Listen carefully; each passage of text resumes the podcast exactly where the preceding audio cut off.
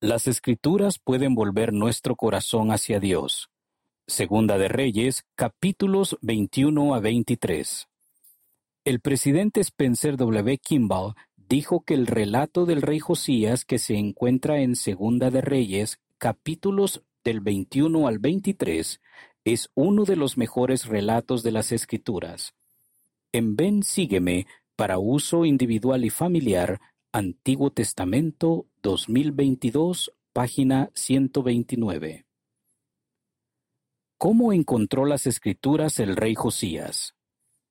Josías llegó a ser rey de Judá cuando solo tenía ocho años. Había heredado un reino de gente que creían en dioses falsos, pero él deseaba seguir al Señor. En el octavo año de su reinado, ordenó que fuesen destruidos los altares y los ídolos de los dioses falsos de todo Judá. Diez años después, pidió a su pueblo que restaurara el templo en Jerusalén, donde el sumo sacerdote Elías encontró las escrituras.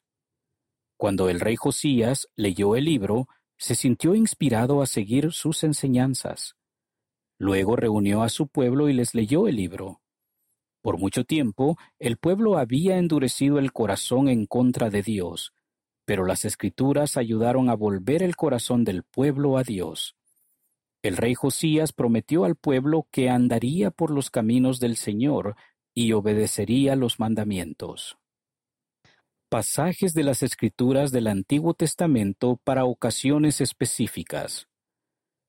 Cuando usted se sienta solo, lea Segunda de Reyes, capítulo 6, versículo 16. Cuando usted necesite fortaleza, lea Isaías capítulo 40, versículo 31. Cuando usted sienta que no es amado, lea Salmo 130, Isaías capítulo 54, versículo 10. Cuando usted sienta temor, lea Salmo 27, versículo 1, Isaías capítulo 41 versículo 10. Cuando usted olvide quién es, lea Génesis capítulo 1 versículos 26 y 27.